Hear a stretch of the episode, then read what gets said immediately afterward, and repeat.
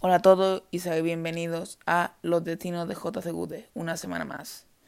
Bueno, después de un largo descanso que hemos tenido de casi más de un mes, seguimos con un nuevo podcast otra, otra vez. Como ya dije la última vez, ya está la temporada 2 y empezamos ya a partir de ahora, casi toda la semana va a haber un podcast.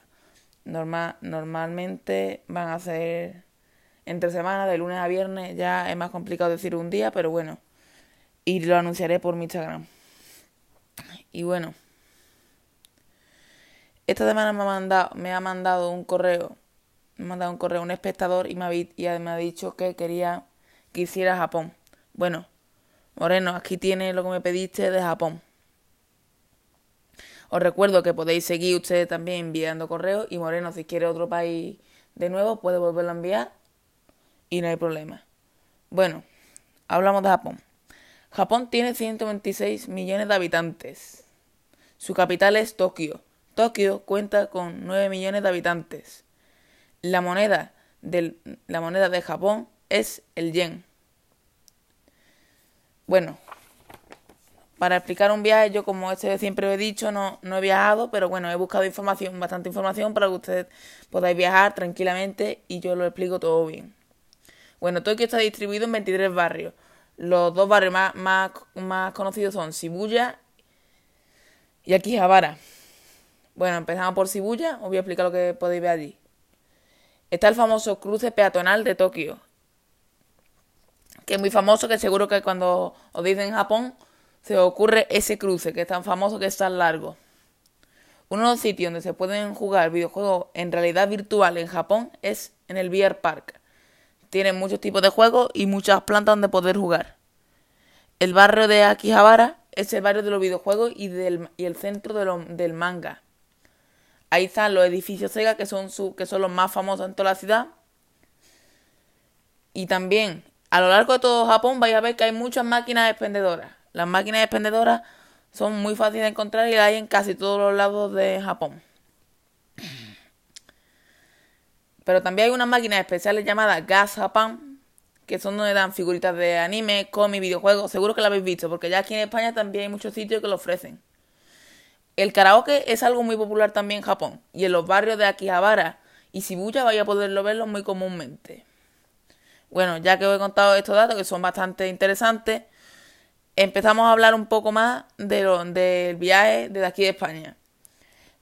Desde donde yo vivo no hay vuelos directos, así que os voy a contar desde la capital de Madrid, que es lo más fácil de coger. Los vuelos Madrid-Tokio no, no son posibles porque hay que hacerlo con escala. Normalmente son Madrid-Doha y hay una pequeña escala de unas 2 o 3 horas. Y ya, y ya desde Doha a Tokio.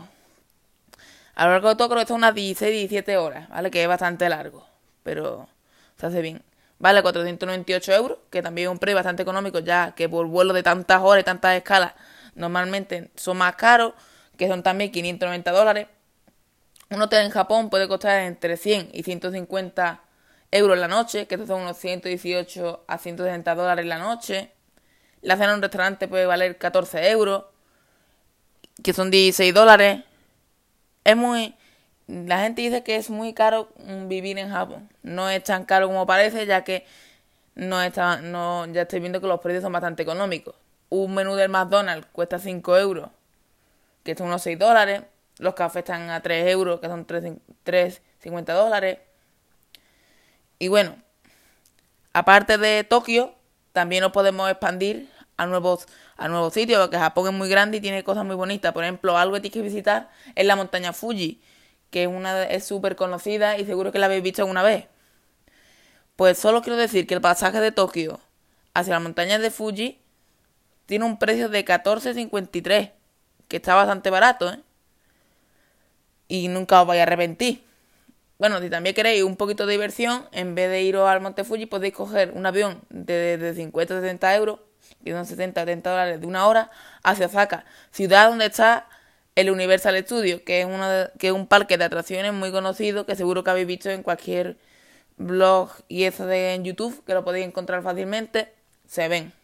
Los hoteles en, en Osaka tienen un precio de 100 euros, que son 118 dólares, como dije anteriormente, Y bueno, Japón también es un país que, que se caracteriza por mucho anime y ser uno de los países con más con una tecnología muy punta. Y la verdad que es un país donde podéis visitar. Todo es muy bonito y si vais y siempre, aparte de lo que yo os digo, siempre me gusta decir que sigáis descubriendo más sitios si queréis viajar a esos destinos y que y que bueno, habría nuevas experiencias. No es caro ir, pero la verdad que el precio no es bajo porque no estás, estás viajando a un país extranjero. Os recuerdo que por supuesto aquí tenéis que llevar pasaporte. Y claramente porque está en un sitio que no está ni en el espacio Schengen ni en, ni en Europa, está yendo fuera de Europa. Y bueno, cerramos el podcast ya por esta semana. Y os recuerdo que podéis seguirme en mis redes sociales JCGude. Y también tengo, ahora que os lo puedo anunciar, tengo un canal que de moda en YouTube llamado TJCGude, donde podéis ver consejos de moda si os interesa.